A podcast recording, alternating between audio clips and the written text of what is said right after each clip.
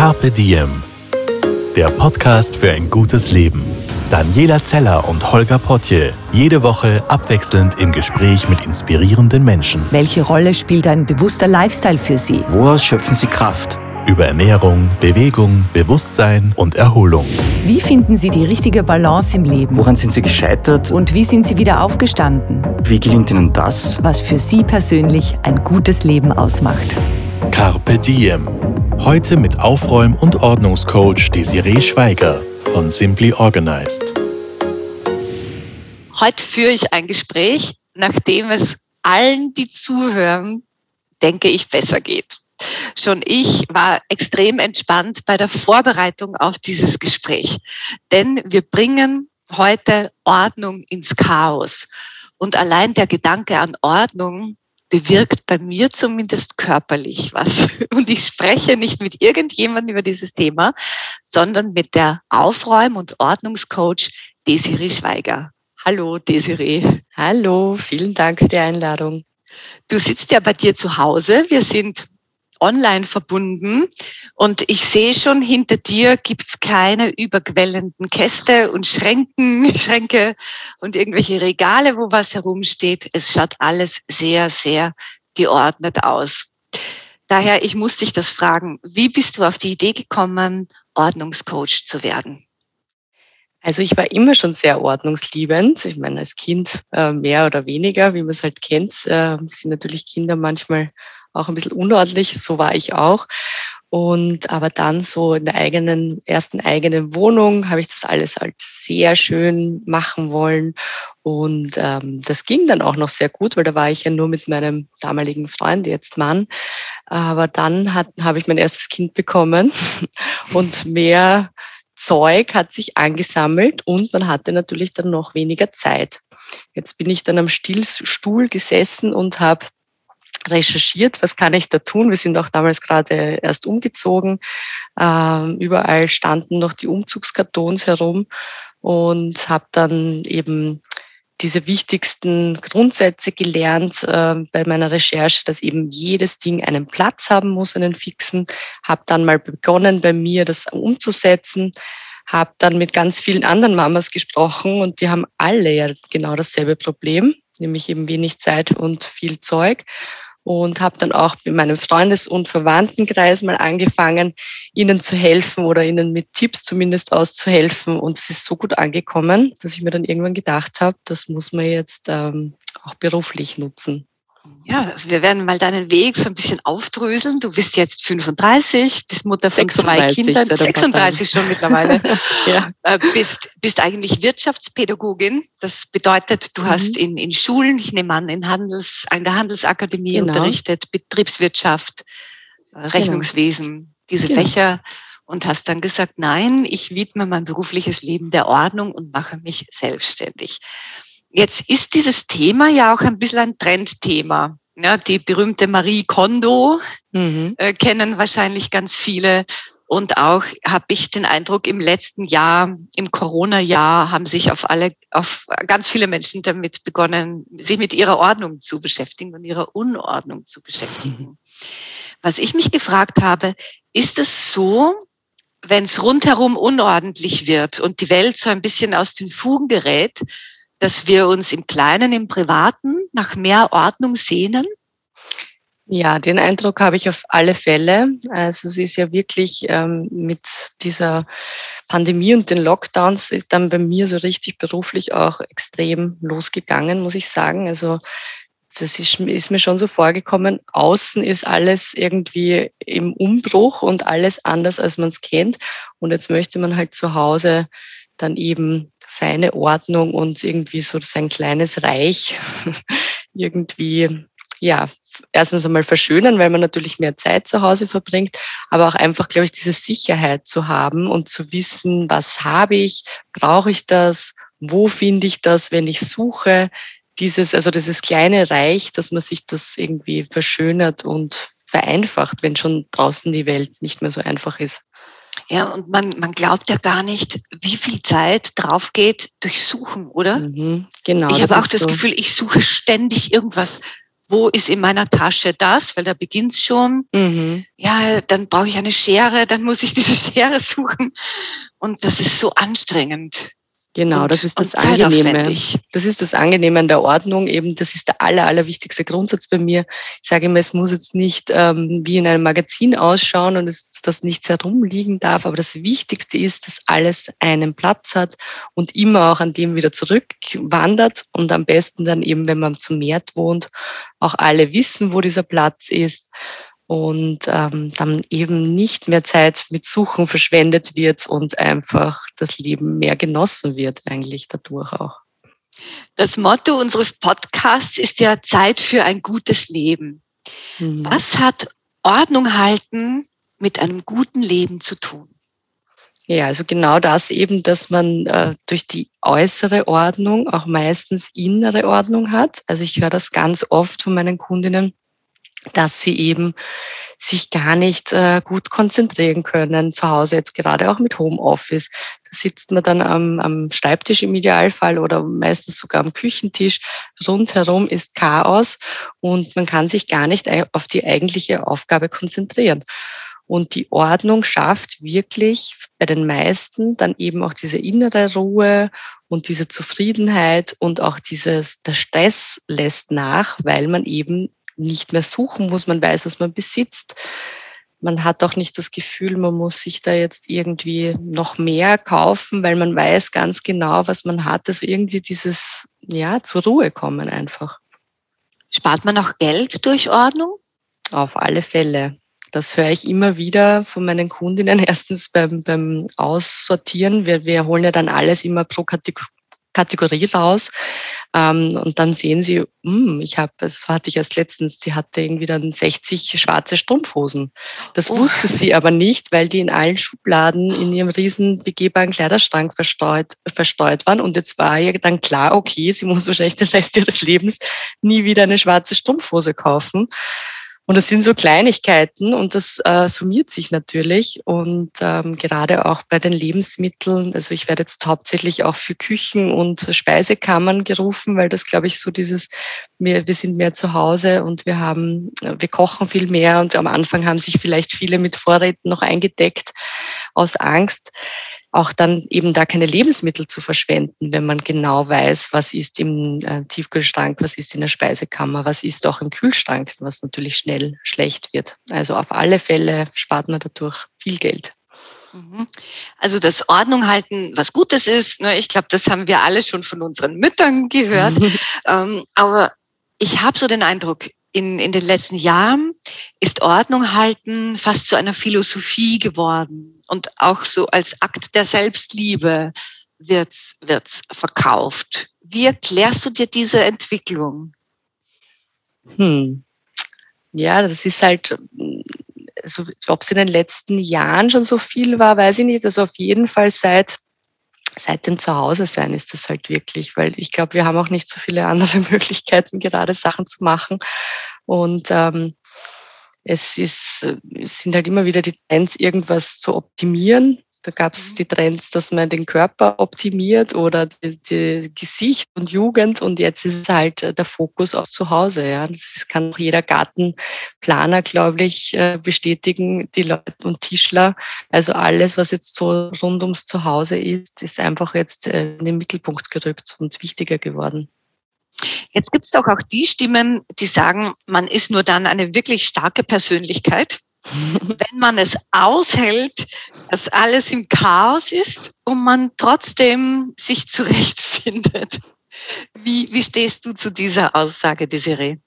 Das gibt's natürlich auch. Also es gibt ganz unterschiedliche Typen und ähm, es, es geht mir immer darum, dass sich die Menschen eben wohlfühlen. Und wie das dann ausschaut, ist natürlich, also es wird mich wahrscheinlich keiner rufen, der gerne in seinem Chaos lebt und auch ähm, vielleicht auch alles findet oder den es auch gar nicht stört, wenn er sucht. Das gibt's natürlich auch.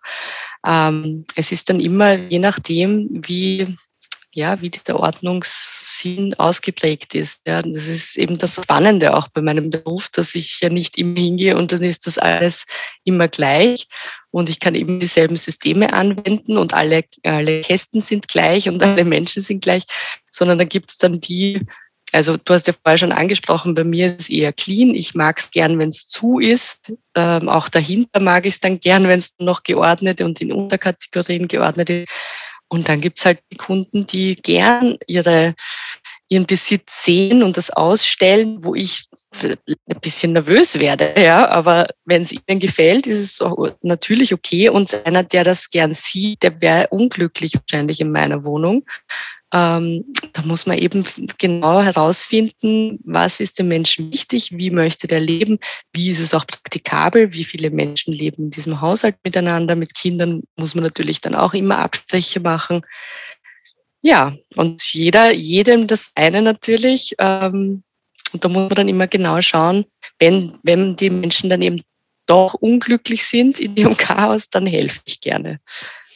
Wie gehst du dann vor? Nehmen, nehmen wir doch gleich ein konkretes Beispiel, vielleicht gleich mich. Ich habe vorhin schon gesagt, ich glaube, ich werde oder ich werde ganz sicher ein Coaching äh, machen bei der Desiree, denn ich ziehe nächste Woche um. Ich bekomme ein Kind, ich brauche ein bisschen mehr Platz, wir ziehen um das ist, äh, denke ich, was Typisches. Ne? Menschen, mhm. da verändert sich das Leben, ein Umzug steht an. Und wenn ich dich jetzt äh, rufen würde und sage, Desiree, bitte unterstütze mich dabei, diesen neuen Lebensabschnitt in Ordnung zu beginnen, was wäre dann der erste, zweite Schritt? Also eben meistens telefoniere ich zuerst mit den Kundinnen und dann sagen sie mir eben genau, was Sache ist, warum sie mich rufen und so wie du schon gesagt hast, ist meistens irgendeine Veränderung. Also sei es, die Kinder ziehen schon wieder aus oder es kommen neue Kinder oder ein Umzug oder eine berufliche Veränderung, dass man äh, selbstständig dann ist und zu Hause arbeiten wird. Also meistens sind das solche Sachen, äh, solche Gründe.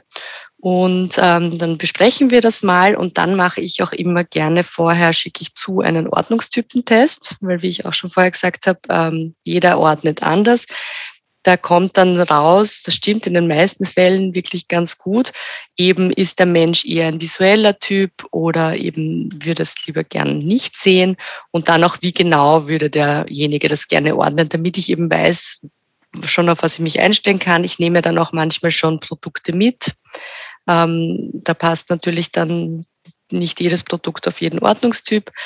Und ähm, ja, und dann komme ich in die Wohnung. Ja, oft lasse ich mir jetzt mittlerweile auch schon Videos schicken, weil dann kann ich eben schon mhm. vorher sehen, was jetzt so, was mich dann erwarten wird und eben die richtigen Produkte mitnehmen. Ich, warum ich lache ist, ich stelle mir gerade diese Videos vor. Also du hast wahrscheinlich unendlich viele ja. vollgestopfte Küchenkastel gesehen. Die Schränke im Chaos und das schaust du dir dann an, stundenlang am Tag. ich habe das einmal letztens, hat meine, hat mir meine Mama über die Schule geschaut, wie ich mir eins angeschaut habe und sie hat gesagt, dass du da nicht nervös? Ja, eben.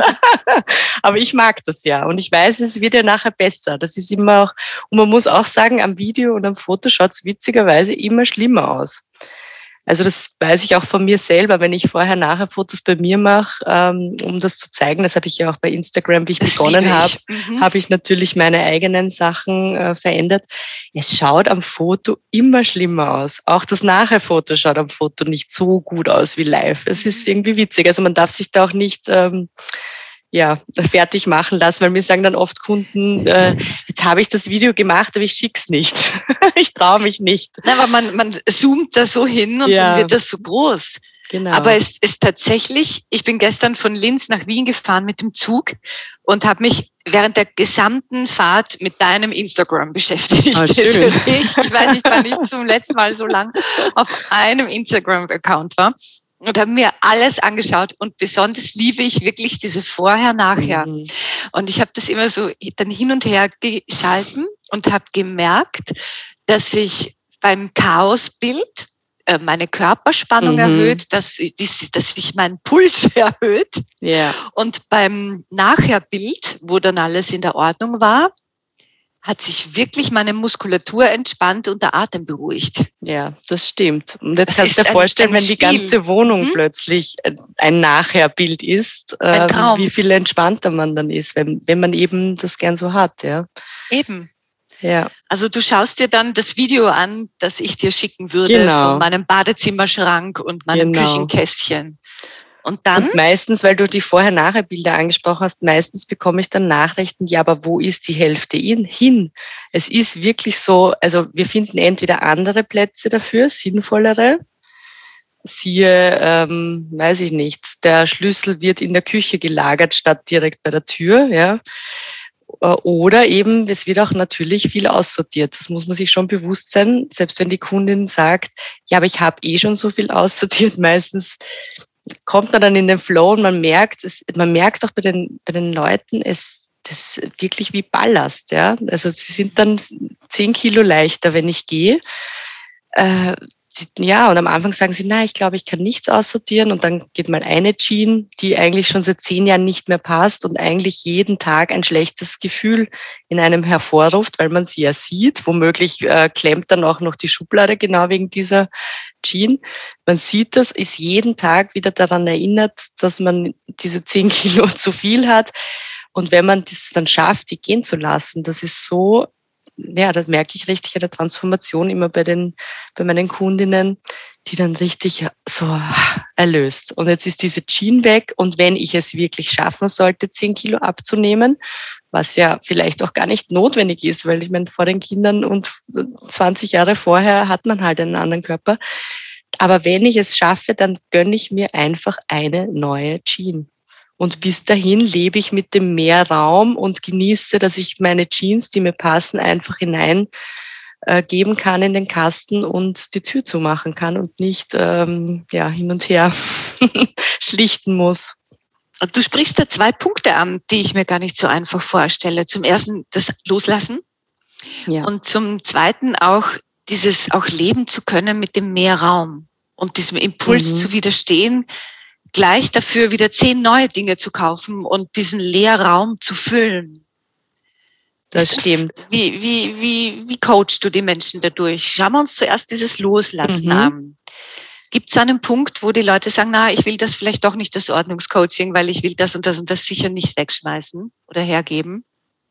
Also es gibt ganz, ganz viele, die am Anfang eben sagen, es wird auch sicher nichts geben, was wir hergeben können. Und dann ähm, weiß ich nicht, ist es dann, ich, ich sage natürlich dann, ich sage meistens auch gar nichts, aber es ist, glaube ich, einfach meine Anwesenheit, dass sie das Gefühl haben, eins, oder, oder wenn man sich eben die Dinge dann im Einzelnen anschaut, dann kommt man ja selber drauf. Ja, ich war letztens wieder bei einer Kundin, die hat dann jedes dritte Tuch hatte Mottenlöcher. Und das ist ja in diesem Haufen gar nicht bewusst gewesen, weil sie es ja eigentlich eh nicht verwendet, noch dazu. Und dann haben wir jedes genau angeschaut, weil wir es halt schöner zusammenlegen wollten, einfach nur. Und dann so, uh, na eigentlich, so, und jetzt haben wir eh schon die, die offensichtlich wirklich kaputt waren, weggegeben. Dann ist die nächste Diskussion, kann man es nicht als Putzfetzen benutzen? da muss man dann auch, okay, dafür gehen wir dann halt hässliche Putzfetzen her, das geht dann natürlich auch.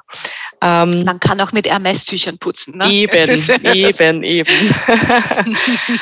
und dann ist es irgendwie, glaube ich, durch dieses, wenn man mal anfängt und dann schon sieht, wow, jetzt ist diese, dieser, dieses Regal, wo die Tücher drin waren, so viel luftiger und angenehmer dann denke ich mir, ach, aber jetzt mache ich weiter bei den Jeans. Also das ist, glaube ich, so ein, ja, eine Initialzündung oft. So das erste Teil, da merke ich, es ist relativ schwierig, da wird immer so ein bisschen herumgetrickst. Und dann ist es eher so, dass ich dann schon teilweise sagen muss, aber du hast dann gar keine Jeans mehr. Vielleicht überlegst du das noch. Und dann ist auch immer die Frage, wenn wir es dann wirklich schaffen, ein ganzes Regal leer zu räumen, ja, und was tue ich da jetzt rein? Mhm. Und das ist eben genau das, was man dann lernen muss, dass es eben auch schön ist, wenn da nichts drinnen ist und dass man eben nicht gleich wieder das Gefühl haben muss, diese leeren Räume mit neuem Konsum zu füllen. Und einfach mal, ich sage mal, schau mal, schau dir das, lass das mal sacken, schau dir das an, ähm, du wirst sehen, es ist so viel angenehmer, auch die Wäsche wegzuräumen, wenn man nicht herumschlichten muss. Es ist so viel leichter, sich in der Früh zu entscheiden, wenn nicht dazwischen 50 Prozent Kleidung hängt, die, die man eigentlich gar nicht mag. Und einfach nur mehr seine Lieblingsteile sieht. Und so sollte es eigentlich überall sein, auch in der Küche und auch ähm, in jeder Schublade eigentlich. Das steht auch so ein bisschen für, für dieses gute Leben, ne, dass man es aushält, einen Lehrraum zuzulassen. Das mhm. kann man so umlegen auf viele andere Bereiche. Das kann auch ein, ein zeitlicher Lehrraum sein, mal auszuhalten, dass man mal keine Termine hat, mhm. dass mal nicht so viel los ist. Auch das genau. äh, fällt ja vielen, denke ich, ganz schwer. Oder mal aushält, nichts zu essen. Mhm. Einen halben Tag oder ein paar Stunden und nicht ständig dran zu knappern. Mhm. Vielleicht geht das alles in diese eine Richtung. Ich bin genau. keine Psychologin, aber könnte ich mir vorstellen. Hast du auch so eine äh, so eine Fragestellung wie Marie Kondo. Ich glaube, die fragt ja immer, macht dich das glücklich oder nicht? Und wenn es dich nicht glücklich macht, dann kann das weg. Also das auf jeden Fall. Also ich mache das mit verschiedenen Fragen. Also aber die Fragestellung finde ich schon mal sehr, sehr gut. Also wenn es einen unglücklich macht, siehe eben die Jeans, die nicht passt, also dann, dann gibt es meiner Meinung nach überhaupt keine Diskussion, wenn es mich wirklich unglücklich macht noch dazu. Und ähm, dann ist es eben, die anderen Fragen sind, äh, brauchst du es wirklich? Wie oft benutzt du es? Ja, also wenn man es nicht mal einmal in einem ganzen Jahr benutzt hat, dann kann es auch wahrscheinlich weg. Wenn man auch gar nicht mehr gewusst hat, dass man es hat, ist auch meistens so ein Indiz, dass man es gar nicht braucht. Und ja, gerade bei der Kleidung äh, frage ich auch gern, würdest du in diesen Kleidungsstück deinem Ex-Freund gern begegnen? Das ist auch immer so eine, eine, Frage, wo dann die Frauen immer so, also um Gottes Willen, das sicher nicht. Ja? Und dann denke ich mir, aber warum willst du es dann behalten, wenn du dich nicht hundertprozentig wohlfühlst darin und du sicher genug Teile sogar hast, die, die dir Freude bereiten, dann behalt doch nur die. In welchem Bereich fällt es dem Menschen am, am schwierigsten, was loszulassen? Ist das dieser Bereich Kleiderschrank oder ist es der Bereich Möbel, Bücher, Küche, Badezimmer? Es ist ganz, ganz Keller. unterschiedlich. Ganz unterschiedlich. Also ich, ähm, ja, ich finde es immer wieder lustig. dann habe ich Kundinnen, mit denen mache ich das ganze Haus und das ist überhaupt kein Problem und alles wird und dann plötzlich kommen wir zu den Sackerln, Plastiksackerln und also nicht mal tolle Sackerl, sondern wirklich einfach normale Einkaufstüten und dann, na also, also die Sackerl kann ich jetzt nicht weggeben und das sind halt dann aber 100 Sackerl. Also es ist so individuell und so, oder ganz, ganz unterschiedlich, aber bei Kleidung ist es schon, den fällt schon den meisten schwer, glaube ich. Also das ist so eben dieses, diese Hoffnung auch auf irgendwelche äh, Events, die wieder eintreten. Also sei es äh, irgendeine schöne, schöne Veranstaltung, wo ich das anziehen werde, ähm, oder eben die Kilos, die ich vielleicht noch verliehen werde.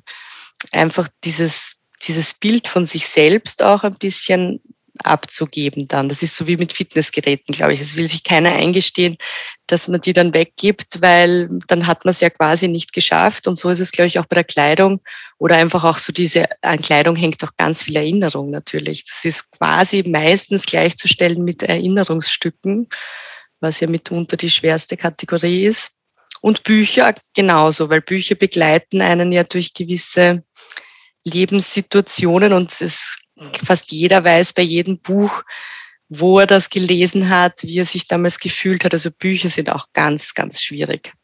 Das ist was ganz Emotionales. Mhm. Ja, und bei der Kleidung kommt wahrscheinlich sogar noch dazu, dass man Kleidung ja nicht einfach so kauft meistens, sondern man verbindet den Kauf eines Kleidungsstückes mit einer gewissen Hoffnung. Mhm. So, ja, wenn ich dieses Kleid habe, dann werde ich so schön sein, dass dieser Mann mich möchte. Hatte ich oft, als ich noch jünger ja. war. Oder wenn ich diesen Hosenanzug habe, dann werde ich so richtig erfolgreich sein. Mhm, genau. Vielleicht wäre das auch ein Stück weit, diese Hoffnung aufzugeben, diesen genau. Traum, der damit verbunden ist. Das Wie ist das mit Hochzeitskleidern? Da kenne ich viele, die sagen, ja, puh, das hängt jetzt seit sieben Jahren da im Schrank und nimmt irrsinnig viel Raum weg, aber ich will mein Hochzeitskleid nicht entsorgen. Ja, das ist auch natürlich sehr, sehr oft der Fall. Und ähm, ich muss sagen, ich habe meins auch noch, mhm. aber ich habe es halt nicht im, im Kleiderschrank, wo ich täglich reinschaue, weil da würde es mir einfach den Platz wegnehmen für die anderen Dinge. Ich habe es jetzt ganz schön zusammengelegt mit Seidenpapier in eine besondere Box und ganz oben im, am Kasten und so habe ich das, wenn ich es will, ich bin damals, wie ich es reingegeben habe, wollte ich reinschlüpfen und musste dann meine Nachbarin zur Not äh, zur Hilfe holen, die mich da quasi wieder rausgeschnitten hat. also die Hoffnung habe ich aufgegeben, dass ich selbst wieder reinpasse. Ich glaube auch nicht, dass meine Tochter es mal haben will, aber ich denke mir, ich habe den Platz und ja, es ist, widerspricht eigentlich dem, was ich immer predige, weil ich sage immer, die Erinnerung wird ja trotzdem noch da sein, auch wenn du es nicht hast. Aber ich, ja, ich habe es halt noch. Ähm, ich würde es eben empfehlen, es dann woanders hinzugeben oder wirklich, ich habe auch Kundinnen, die stellen das dann wunderschön im begehbaren Kleiderschrank wirklich sogar aus, auf so einer äh, Modepuppe quasi. Das ist überhaupt natürlich toll, wenn man sich dann jeden Tag an diesem Anblick erfreuen kann. Aber ja, zum Beispiel habe ich eine Kundin gehabt, die äh, geschieden war und die das Brautkleid mitten, also wirklich, das, man konnte gar nicht dran vorbeischauen quasi. Und äh, ich hatte auch immer das Gefühl, sie war erst kürzlich geschieden und dann hat sich irgendwann herausgestellt, sie ist eigentlich schon seit 20 Jahren geschieden. Und ähm, dann haben, haben wir es wirklich geschafft. Also zuerst haben wir, haben wir gesagt, naja, gehen wir es in eine Box hinein und ganz nach oben. Und dann hat sie aber, dann wie ich weg war, hat sie dann beschlossen, sie gibt's ganz weg und hat mir dann eine Woche später geschrieben, sie hatte jetzt ihr erstes Date in 20 Jahren. Und das war schon so richtig für mich auch so ein Gänsehautmoment und auch zu sehen, was macht das mit dem Mensch, wenn er das schafft, ein Kleidungsstück quasi loszulassen und dann wirklich das ganze Leben. Ich meine, 20 Jahre. Ja, ich denke nicht, dass es ein Zufall ist. Ne? Ja. Aber anscheinend gab es doch irgendeine Phase in ihr, die, die gehangen ist an mhm. dieser alten Beziehung, weil sie das geschafft hat, dieses Symbol dafür loszulassen, war auf einmal mehr Raum genau. wieder, genau. wieder für was Neues. Was sind denn noch so emotionale Kleidungsstücke, die so ganz, äh, wo es ganz schwer ist, sie gehen zu lassen? Ja, also neben dem Hochzeitskleid auf jeden Fall auch andere solche hm, Eventkleider quasi, also die man bei irgendwelchen Bällen oder Hochzeiten, äh, anderen Hochzeiten anhatte. Äh, oder eben dann so Kleider, die man gar noch nie anhatte. Das ist auch schon wieder, so wie du sagtest, der Traum.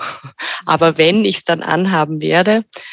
Und ganz oft auch so Konzertshirts oder, oder Bandshirts, ja, so Fanshirts ist auch witzig, weil dann frage ich, ziehst du es an? Nein, das würde ich nicht einmal zum Schlafen anziehen. Aber da ist halt dieses Band-Shirt mitten äh, unter den normalen Shirts.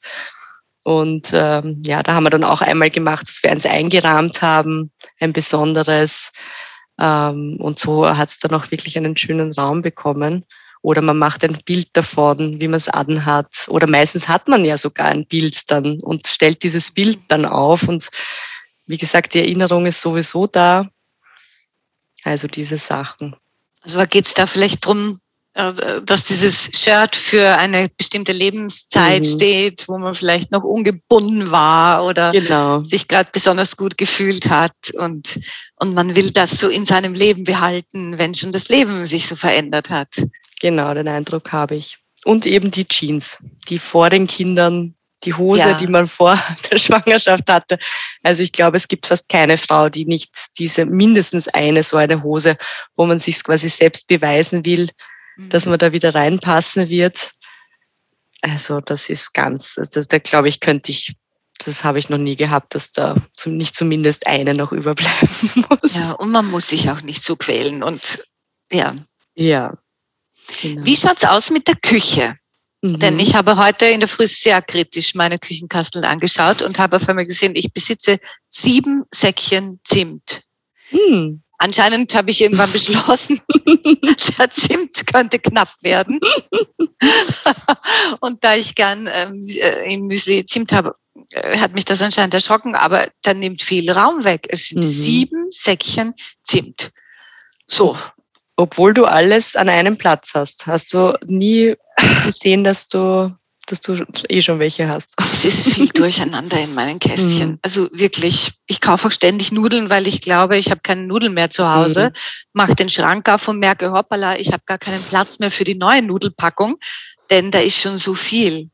Äh, ich bin ja auch sehr beeindruckt von deinem, von diesem System, du hast diese Dosen, zeigst du auch auf Instagram und das ist so schön beschriftet mit mhm. so tollen Schriften. Das möchte ich auch sehr gern. Das ist äh, auch ganz Bei mir wichtig. ist es nicht so.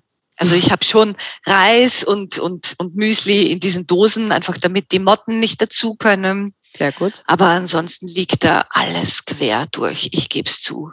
Ich bin kein sehr ordentlicher Mensch von Natur. Ähm, aber ich bin wahrscheinlich nicht die Einzige. Und wie gehst du da vor? Ja, eben das Wichtigste ist, alles, was zusammengehört, an einem Platz zu lagern, weil eben, wenn, den, wenn der eine Zimt in dem einen Kastel ist und das, der andere im anderen und der andere hinter den Töpfen, dann weiß man eben nicht. Das heißt, wir tragen immer alles zusammen.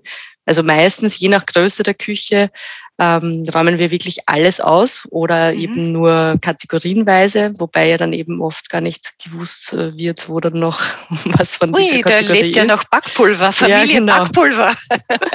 genau. Versteckt. Also mhm. wirklich, da lege ich alles, da legen wir alles zusammen, was zusammengehört. Eben alles, zum Beispiel das ganze Backzeug oder die ganzen Gewürze, die ganzen Nudeln, die ganzen Töpfe, die ganzen Deckel und so weiter.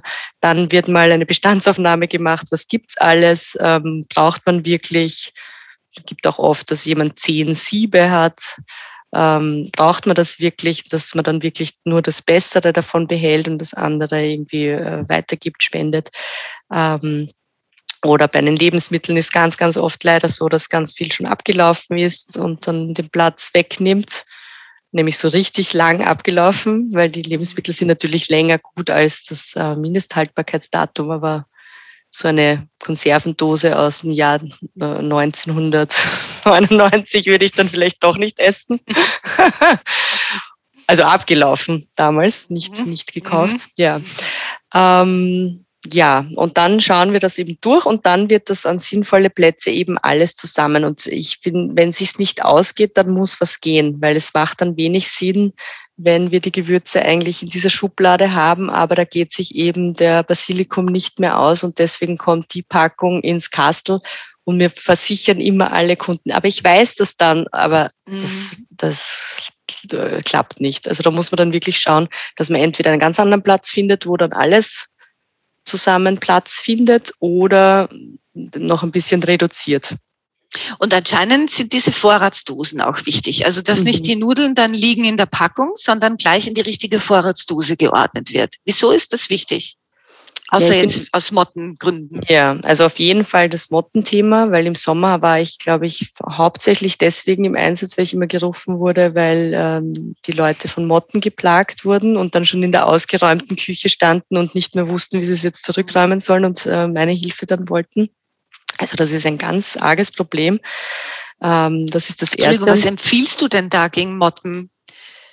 Gibt es jenseits ähm, von Mottenfallen und Schlupfwespen noch was, das man tun kann? Naja, ich, ich empfehle jetzt auch eigentlich die Schlupfwespen ja. immer. Ja, also ich glaube, das ist wirklich die sicherste Variante. Ich war auch letztens erst wieder bei einer Kundin, die gesagt hat, sie war dann, hat dreimal irgendwelche hm, Firmen da gehabt, die alles vergast haben. Das hat auch nichts gebracht, weil die dann irgendwie hinter den Küchenkästen ja äh, sich eingeht. Also ich glaube wirklich, dass diese Schlupfwespen die einzige Lösung ist. Vielleicht müssen wir das kurz erklären, was Schlupfwespen ja. sind. Das sind kleine Tierchen, nein, es schauen aus wie kleine Blattläuse, also mini, mini, mini.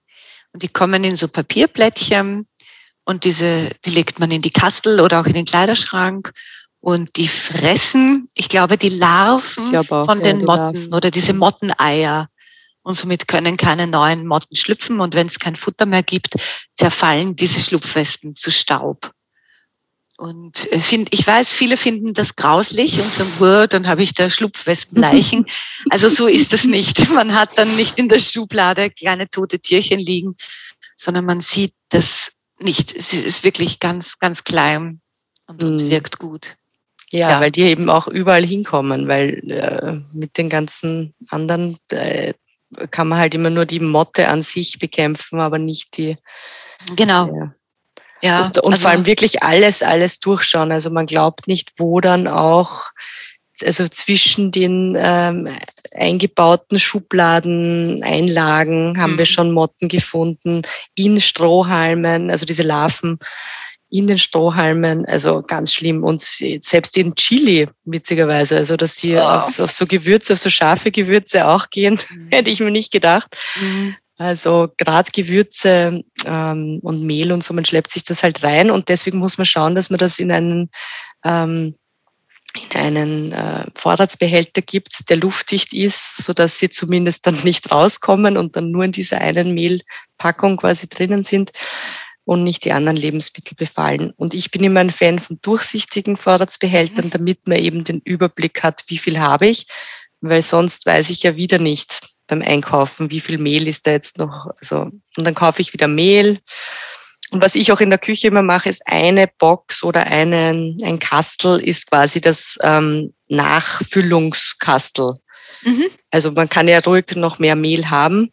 Das empfehle ich aber dann auch immer meistens, gerade beim Mehl, dass man das nochmal verpackt, selbst die Nachfüllung, weil die kommen ja auch durch die Verpackung durch, leider diese Viecher. Viecher, ja. Mhm. Und ähm, dass man quasi immer, ähm, ich sage immer, shop your pantry first. Also geh zuerst einmal in dieses Nachfüllungskastel, bevor du einkaufen gehst und ähm, wirst erstaunt sein, dass wahrscheinlich das meiste ohnehin da ist. Also da immer zuerst schauen und dann nachfüllen und dann erst wieder auf die Einkaufsliste setzen. Was erzählt dir das über die Hausfrau oder den Hausherrn, wenn, wenn so viel zu viel da ist? Zum Beispiel im Badezimmer auch viel zu viele Cremes und Shampoos, in der Küche viel zu viel. Was steckt da dahinter?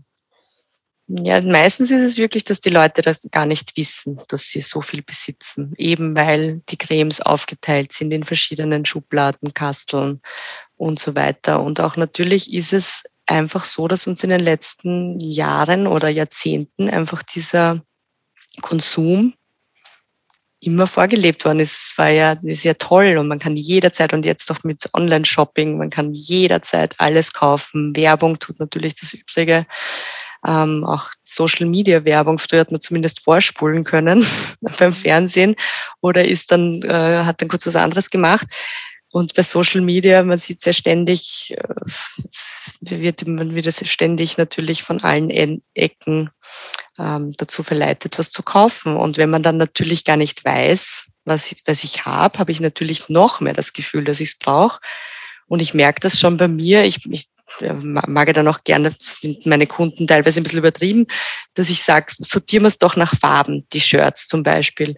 Aber das ist so wichtig, diese Visualisierung, dass ich sehe, ups, die halbe Schublade ist voller schwarzer Shirts, also brauche ich wahrscheinlich keine mhm. schwarzen Shirts mehr. Aber, oh, da habe ich, ich habe nur ein weißes. Also könnte ich vielleicht, wenn ich das nächste Mal shoppen bin und ich sehe ein weißes Shirt, dann spricht eigentlich nicht wirklich was dagegen, ein weißes Shirt zu kaufen. Mhm. Aber es spricht was dagegen, ein schwarzes zu kaufen. Und so ist es auch bei den Cremes. Ich, ich äh, mache dann auch immer alle Tagescremes hintereinander und alle Nachcremen. Und wenn ich sehe, okay, ich habe äh, fünf Tagescremen, dann weiß ich beim Einkaufen, Tagescreme brauche ich mal fix keine. Und das ist eben das Wichtige, dieser Überblick, dieses Wissen, wo was ist. Ja, oder auch Kerzen sind so Sachen. Habe ich auch gestern bei einer Kundin erst gehabt. Ähm, Geburtstagskerzen. Jeder kauft immer, wenn irgendwer Geburtstag hat, wieder neue Kerzen. Dabei hat man so viele Kerzen überall verstreut in der Wohnung. Oder Batterien, auch so eine Sache. Es muss einfach ja, einen Platz Batterien, für Batterien findet man geben. Überall. Ja, aber wenn man sie wirklich sucht, Lade. dann nicht. Genau. Wo ja. sind die Batterien? Und dann läuft man nach, kauft neue, dann kommt man auf, nein, da war eine Packung in Taschen. Genau. Was mir sehr gut gefallen hat, äh, auf deinem Instagram waren die Bilder, wo du die Kabel in die Klopapierrollen gesteckt hast. Mhm. Das ist ja genial. Denn ich musste mir schon zweimal ein neues E-Book kaufen, weil ich das Ladekabel nicht mehr gefunden habe. Ich darf das wahrscheinlich alles gar nicht erzählen, es ist ganz furchtbar. Aber ja, Kabel ist auch ganz ein schwieriges Thema. Ja, Mhm. Nämlich und auch, auch diese Laden, wo diese Kabel drinnen sind. Und wenn man was laden möchte, muss man zuerst mal das Ganze entwirren und das dauert schon wieder zehn Minuten und man probiert, welches Kabel gehört zu welchem Gerät. Vielleicht erzählst du da dein System. Ich glaube, mhm. das kann man auch erklären, weil es genau. wirklich genial ist. Also das Wichtige ist eben ähm, bei den Kabeln, dass man es, ich, da, da beschrifte ich es auch immer gleich. Ich habe zum Beispiel gestern erst eben ein Geburtstagsgeschenk bekommen, ähm, eine Lad, also eine Gartenlampe, die man aufladen. Ich habe sofort das ähm, das ähm, Ladekabel beschriftet, weil sonst weiß ich bestimmt, wenn der Sommer losgeht, gar nicht mehr, was das für ein Ladekabel ist. Also wirklich das Kabel direkt beschriften mit so einem Beschriftungsgerät oder einfach irgendwie ein Tixo-Streifen drumherum. Das ist einmal der wichtigste Tipp, weil die meisten wissen dann eben gar nicht mehr, was es für ein Kabel ist. Dann ähm, eben könnte man es zum Beispiel äh, in, in leere Klopapierrollen eben einfach zusammenbinden und dann hineinstecken. Man kann, könnte dann auch die Klopapierrolle beschriften, wenn man nicht das Kabel beschriften möchte. Und dann einfach so aufgestellt oder hingelegt in eine Schublade. Und so braucht man dann nicht mehr alle anderen Kabel zuerst entwirren, sondern nimmt nur das eine zusammengebundene raus. Und das ist dann die Schublade, da weiß man, okay, ich möchte irgendwas aufladen, eben mhm. zum Beispiel ein E-Book, das man jetzt vielleicht nicht so oft auflädt. Ich gehe zu dieser Lade, suche die Klobebürolle, stecke es an, tu es wieder zurück. Tu es wieder zurück, das ist das Wichtige, ja. Und deswegen helfen auch dann die Beschriftungen auch, auch nicht nur das Kabel zu beschriften, sondern dann vielleicht auch die Rolle, weil dann weiß man, das kommt da zurück und dann findet man es. Jetzt wäre aber mein Problem, dass ich nichts habe. Ich wüsste jetzt gar nicht, wie ich das beschrifte. Ist das auch Teil deines Coachings, dass du dann schaust, sind diese Pickel da für die, für die Küche, wo Mehl draufsteht oder Nudeln? Sind Pickel da zum Kabel beschriften? Also gibst du da auch deinen Kundinnen und Kunden was in die Hand, mit dem sie dann weiter tun können?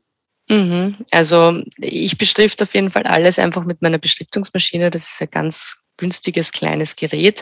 Die meisten kaufen sich dann das nach, weil sie es halt dann ähm, weiterhin im selben Stil beschriften wollen. Da gibt es auch diese Old School, wo man so äh, stanzt quasi die, die Buchstaben. Das ist auch ganz nett, kosten wirklich, ich glaube, 25 Euro oder so. Mhm. Oder man äh, macht es halt wirklich ganz einfach, so mit dem Tixo-Streifen, auch bei den Vorratsdosen, wenn man zum Beispiel jetzt zum Beispiel Reis schön draufschreibt, aber dann klebe ich unten einen Tixo-Streifen drauf, ähm, wo ich dann einfach nur mit einem Edding draufschreibe, wann, wann der eben abläuft. Beziehungsweise das fragen nämlich auch immer ganz viele, auch ähm, die Kochanleitung schneide ich einfach aus und klebe es unten oder hinten drauf, damit man das noch weiß, wie man es zubereitet. Und ja, es gibt, äh, das ist auch wieder so Geschmackssache. Da gibt's halt die ganz tollen Vinyl-Labels, die man selber, da, da gibt's eine Maschine, die das macht. Das ist sehr arbeits- äh, und äh, zeitintensiv. Die sind halt wunderschön. Da kann man sich die verschiedensten Schnörkelschriften und was einem halt gefällt aussuchen. Oder man macht's ganz normal, wie, wie halt früher, nimmt ein weißes Etikett und schreibt's drauf. Oder einen Kreidestift da, also da gehen wir halt immer die Möglichkeiten durch und was halt am einfachsten ist. Aber ich finde, am einfachsten ist dieses Gerät. Das hat man dann zu Hause und kann dann wirklich ganz schnell, da braucht man sich nicht am Computer setzen was ausdrucken, ähm, ganz schnell was ausdrucken und wirklich alles beschriften. Und die Leute, das ist dann wirklich, wird, wird so eine Sucht, das Beschriften. Das finden immer alle ganz toll. Mhm. Was erzählt dir der Keller über einen Menschen? Ja, Keller ist die Königsdisziplin. Da sage ich auf jeden Fall immer, gar, auf gar, keinen Fall mit dem Keller beginnen. Also das ist, sollte wirklich das Letzte sein, außer man weiß jetzt, da ist nur, nur wirklich Klumper drinnen und man braucht den Raum, um von der Wohnung was runterzuräumen. Ähm, aber Keller, ein Keller ist ähm, das wahr gewordene, ja, man sieht alle aufgeschobenen Entscheidungen. Das ist immer so, es, ich weiß nicht, was ich damit tun soll, also geben wir es in den Keller. Mhm. Und das ist auch so ein wichtiger Grundsatz, dass man alle Entscheidungen eigentlich gleich treffen sollte, weil es wieder nicht besser. Mhm. Und äh, der Keller, ich sage immer, im Keller sollten eigentlich nur Dinge sein, die man ganz selten braucht, aber dann auch wirklich braucht. Also zum Beispiel eben eine Leiter. Ähm, Skischuhe. Skischuhe, Weihnachtsdekoration, äh, Werkzeug von mir aus, wenn man, wenn man wirklich äh, nicht viel macht in der Wohnung, dann gibt man das in den Keller. Aber wenn ich anfange, Kleidungsstücke runterzugeben oder ähm, ja, also Farbe und so, das dürfte auch noch unten sein. Da muss man aber dann auch immer schauen, wie lang ist das dann unten. Mhm. Und ich empfehle dann auch immer wirklich ein, ein Archiv anzulegen, also einfach ein Foto zu machen und am Handy zum Beispiel eine einen Ordner zu, zu machen, wo ich dann habe, okay, das ist alles im Keller. Da brauche ich dann auch gerade bei Skischuhen, bei Kinderskischuhen habe ich es dann sogar beschriftet ähm, mit der Größe. Das heißt, wenn ich wo bin, weiß ich genau, die Größen haben wir im, im Keller unten. Da brauche ich gar nicht runtergehen, da brauche ich nicht irgendwelche Skischuhe kaufen und dann draufkommen, ich hätte die eh im Keller gehabt. Also wirklich den Keller nicht für aufgeschobene Entscheidungen verwenden, sondern wirklich nur als nützlichen Storage. Das ist ja auch diese externen Storage-Räume. Das ist ja auch Wahnsinn, was da alles an Geld fließt für das, dass man Dinge lagert, die man nie wieder braucht. Mhm. Wenn man die Leute fragt, was ist im Keller, wissen sie es meistens gar nicht. Ähm, ja, also sich da wirklich das nützlich nur nutzen für die Dinge, die man weiß, dass man sie halt einmal im Jahr braucht und dann auch dort leicht wiederfindet.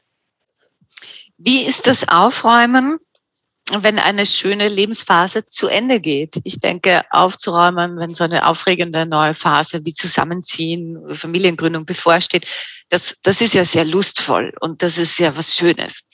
Aber was ist, wenn man sagt, na, da ist ein Kind ausgezogen oder ein Partner ist gegangen? Hm wie, wie gehst du da ran, wenn dir jemand erzählt, das ist der Grund fürs Ordnung machen? Ja, das ist natürlich schwieriger. Ich hatte auch letztens den Fall, wo der Partner verstorben ist. Ähm, das ist natürlich sehr schwierig, da dann einen Weg zu finden, was wird behalten, was, was lässt man gehen. Also da muss man sehr sensibel und da ist man auch ein bisschen dann Seelsorger natürlich ähm, und da erfährt man viele Geschichten und es ist wirklich sehr, sehr nett, äh, das zu begleiten. Ähm, wenn die Kinder ausziehen, ist es oft so, dass sogar die Freude überwiegt über den neuen gewonnenen Raum, muss ich sagen. Okay. Mhm. Hatte ich bisher meistens und dann wollen die wirklich auch das Zeug loswerden, was so die Kindererinnerungen sind. Und das Witzige ist, die Kinder wollen es ja nicht. Ja? Also die Kinder sind dann in ihre neue stylische Wohnung gezogen und wollen dann nicht äh, 400 Kinderzeichnungen von sich selbst mhm. mitnehmen. Ja. Also, aber wenn meine Eltern das hergeben, finde ich es auch schockierend. Und als meine Eltern das Klavier verkauft haben, auf dem ich Klavier spielen gelernt habe, obwohl ich seit 20 Jahren jetzt mein eigenes Klavier auch habe, das war ein Stich in mein Herz. Ich weiß, es ist total kindisch, aber das hat wehgetan, weil ich mir gedacht habe, wie können die dieses Klavier verkaufen? Da haben wir alle drauf gespielt. Ja. Ja, das, das ist, Thema, eben, ne? Das ist eben oft, die Eltern wollen es loswerden, aber die Kinder wollen es nicht. Also ich habe auch letztens ein Coaching gehabt, da haben es die Eltern noch dazu geschenkt bekommen und wollten es eigentlich gar nicht, also, also mich geschenkt bekommen. und äh, dann sind wir eigentlich draufgekommen, der, das Hauptproblem ist das ganze Zeug von den Kindern. Also es war witzig, die Kinder haben es den Eltern geschenkt, weil sie gemeint haben, es ist unordentlich und dabei war das eigentlich nur das Zeug der Kinder, die das überhaupt nicht interessiert hat, die nicht einmal, weil sie haben dann schon gesagt, sie haben eh schon gesagt, ähm, wenn du das nächste Mal da bist, ähm, schau bitte die Sachen durch, nimm dir ein bisschen was mit. Wir können natürlich auch einiges behalten, aber nicht alles. Und die Kinder haben gesagt, das interessiert mich nicht mal. Ich habe keine Zeit, das durchzuschauen. Ja. ja, auch in den Kinderbüchern. Ne? Mhm. Das ist äh, ganz, ganz schlimm für mich, wenn meine Eltern Kinderbücher hergeben. Und ich bin aber letztens draufgekommen, naja, es hat sich auch schon die Rechtschreibung verändert. Das bedeutet, die Kinderbücher, die ich gelesen habe, werde ich wahrscheinlich meinem Kind nicht geben, weil die Rechtschreibung nicht mehr stimmt. Das Aber trotzdem, oder die Märchen oder die brutalen Märchen. Die brutalen Märchen, der Suppenkasper ja. und so. Genau. Ja. Genau. Da ist man, ja, es ist, es ist auf der einen Seite natürlich schön, wenn man viele Erinnerungen hat. Also bei mir ist es auch, meine Eltern haben fast alles weggegeben, weil wir halt in einer kleinen Wohnung waren. Und die Eltern meines Mannes haben eigentlich wirklich alles noch. Also die haben einen riesen Dachboden, ein riesen Haus. Und ich finde das schon immer sehr nett, wenn wir dort sind, dass, dass meine Kinder jetzt mit seinen Sachen spielen, obwohl ich ja nicht einmal eine emotionale Bindung zu diesen Sachen habe. Und denke mir dann auch manchmal, es wäre vielleicht ganz nett, auch mehr Sachen von mir zu haben. Auf, aber auf der anderen Seite, es reichen die paar wenigen. Und ähm, die Kinder wollen sowieso neue Dinge auch ähm, und freuen sich dann. Also das, dieses Übermaß an Dingen, das macht fast nie glücklich, auch, auch da nicht. ein paar ausgewählte schöne Zeichnungen sind schön, die kann man sich auch wirklich öfter wieder anschauen, aber wenn die Eltern einen Dachboden haben mit Zeichnungen, wer wird sich da jemals hinsetzen und die anschauen? Mhm. Und man muss sich dann ja auch überlegen, ja, wenn die Eltern nicht mehr sind und man muss den Hausstand auflösen, dann will man die Dinge ja auch nicht haben. Und dann ist es irgendwie noch schlimmer, die Sachen dann herzugeben. Und dann ist das so ein Teufelskreis. Dann behält man das wieder, hat aber seine eigenen Sachen. Schwierig. Ja, schwierig. Man glaubt immer, dass das Haben macht einen so glücklich mhm. und erfüllt einen und dann kommt man plötzlich drauf, na, dass das Hergeben, das Loslassen ist das viel Erfüllendere. Oft. Ist aber auch natürlich ein Luxus unserer mhm, Zeit und unserer stimmt. Gesellschaft. Denn wenn ich wirklich äh, zu wenig habe und total im Mangel bin und und, und Hunger leide und, und mhm. mir ganz vieles nicht leisten kann, auch Wohnraum nicht, dann ist das natürlich was ganz anderes. Also sagen zu können, ich habe zu viel und ich muss das wieder lernen. Mhm. Er erzählt auch viel über unsere Zeit. Was sind denn die Gründe für Unordnung? Ja, eben diese aufgeschobenen Entscheidungen mhm. und ähm, dass eben nicht von Anfang an ein Platz gefunden wird für Dinge. Und dann, das ist immer so leicht gesagt, so auch zu Kindern sagt man, räume jetzt auf.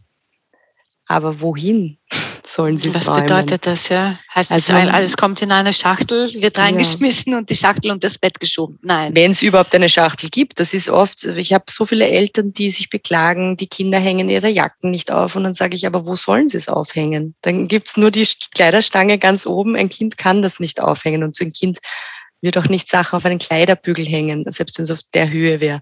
Also wirklich da die einfache Lösung, einfach ein Haken in der Höhe äh, des Kindes. Und genauso ist es beim Spielzeug. Also wenn das Kind äh, keinen Kasten hat, wo es die Sache, was, was heißt dann räum auf? Und dann kann man sich auch nicht beschweren, wenn es einfach irgendwo reingestopft oder unter das Bett gestopft ist, weil es hat keine Möglichkeit. Also wirklich äh, Platz schaffen, einen fixen Platz schaffen, der leicht zugänglich ist, nicht nur für Kinder, sondern auch für einen selbst. Also deswegen, da sind wir wieder bei diesen Ordnungstypen. Wenn ich einfach nicht der Typ dafür bin, dass ich einen Kasten aufmache, eine Lade rausziehe, eine Box aufmache und da drinnen dann die richtige Unterkategorie finde, dann werde ich es immer einfach vor den Kasten legen. Das ist auch beim Papierkram ist auch noch so eine schwierige ähm, Kategorie. Mhm. Da, da, das ist so das Wichtige typische Beispiel dass alle einfach alles auf einem Haufen haben. Und da frage ich, was haben Sie für ein System? Und das ist meistens Ordner. Ordner, wo ich entweder lochen muss, um es reinzuräumen, oder ich muss es in Glasichtüren geben. Das ist natürlich mühsam. Ich muss das Kastel aufmachen, ich muss den Ordner rausholen, ich muss, es, ich muss den Locher finden oder die Glasichthülle finden. Und deswegen empfehle ich da einfach einen Hängeordner zum Beispiel zu machen. Am besten ohne Deckel, in den meisten Fällen, weil sonst legt man es wieder auf den Deckel drauf und einfach nur schnell hineinschmeißen. Und dann überlegt man sich Kategorien, entweder nach Monat oder nach ähm, eben alles fürs Haus, alles fürs Auto. Und dann wirft man es da einfach hinein und dann ist es, ist es geordnet weg. Ich werde es wieder finden und im Zweifel ist es ganz sicher da drinnen.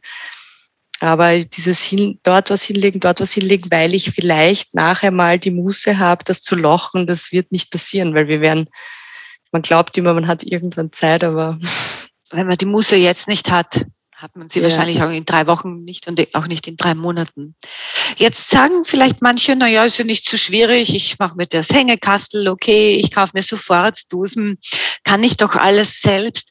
Wofür brauche ich jetzt einen, einen Coach dafür? Was entgegnest du diesen Stimmen? Äh, meistens entgegne ich da nichts. Also, also es gibt ja wirklich viele Leute, die das dann alleine können. Und ich merke das auch auf meinem Instagram-Account. Äh, ich bekomme ganz oft vorher-nachher Bilder von begeisterten Followern, die sagen, und durch dich habe ich eben zum Beispiel diese Klopapier-Kabel-Organisation äh, gemacht. Und die können es auch wirklich selbst und das ist auch wirklich super. Und am Anfang haben mir auch die Leute gesagt, ja, willst du das mit Instagram überhaupt alles so zeigen und deine Tipps und dann nimmst du dir deine Kundschaft weg. Aber es gibt halt auch viele Leute, die brauchen jemanden, der, mhm. Äh, der einen an der Hand nimmt und auch diesen fixen Termin einfach.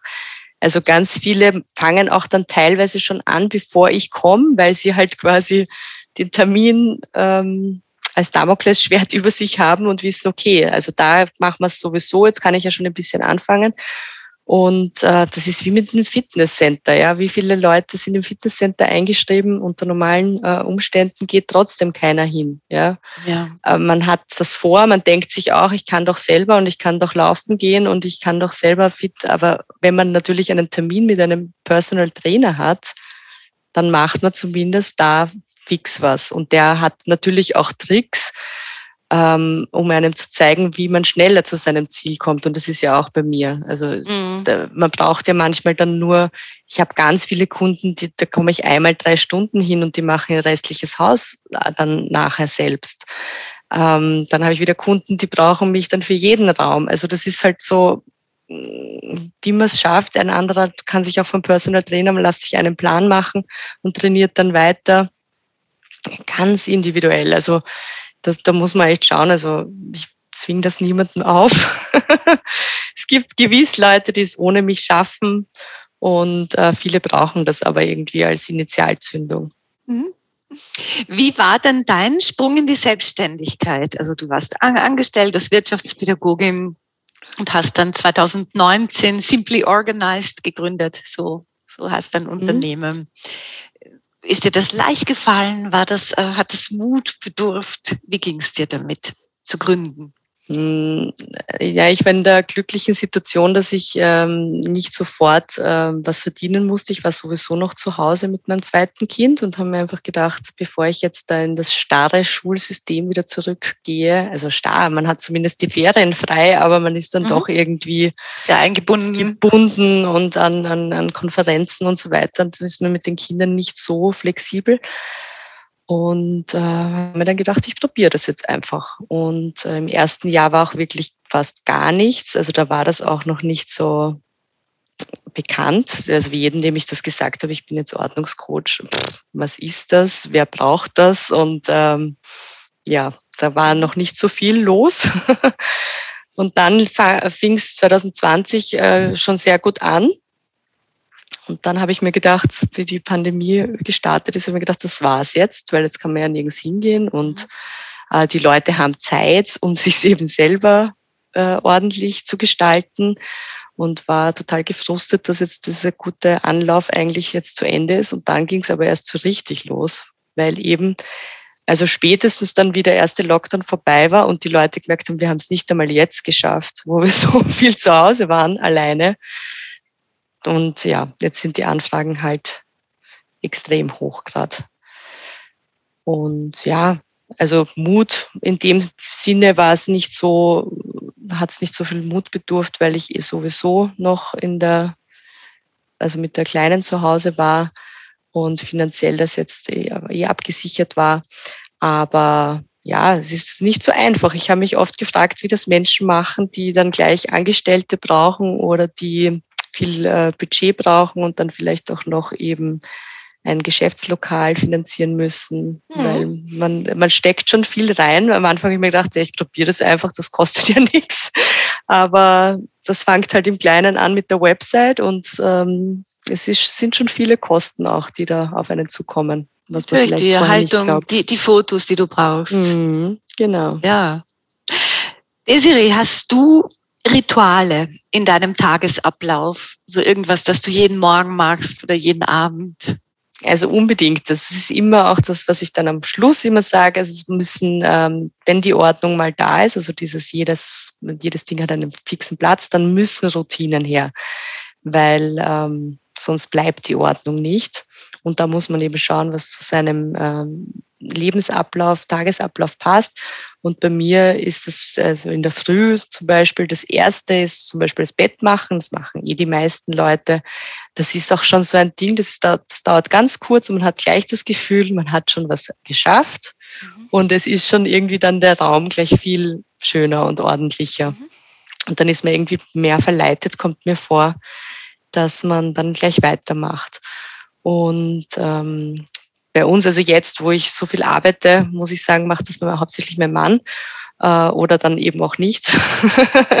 Aber wie ich noch zu Hause war, war halt dann so fix nach dem Frühstück mit den Kindern, Frühstück gleich wieder weg, also Geschirrspüler in der Früh gleich ausräumen, äh, damit man das Geschirr gleich wieder einräumen kann und das nicht herumsteht. Dann geschwind eine Runde saugen, zumindest unterm, unterm Esstisch mit Kindern, besonders wichtig natürlich. Mhm.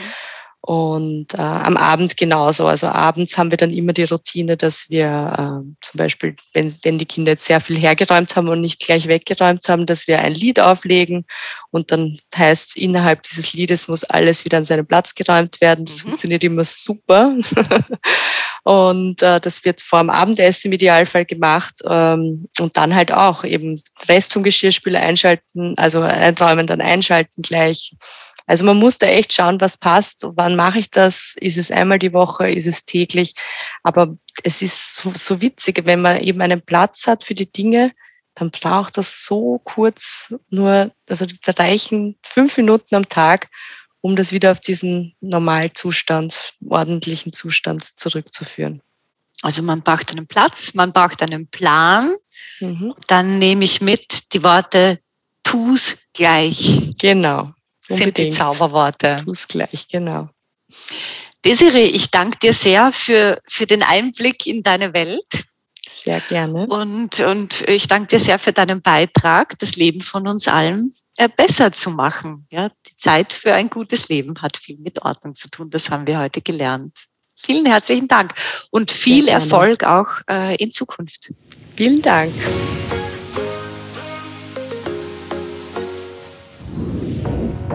Mehr von Carpe Diem gibt es auf Soundcloud, iTunes, Google Play oder Spotify. Jetzt abonnieren und liken. Das Carpe Diem Magazin erscheint alle zwei Monate. Besucht auch unsere Social Media Portale auf Facebook, Instagram und YouTube und unsere Website carpediem.live. Carpe Diem, der Podcast für ein gutes Leben. Nächste Woche Holger Potje im Gespräch mit der Apothekerin und Mikronährstoffexpertin Irmgard Pötschker.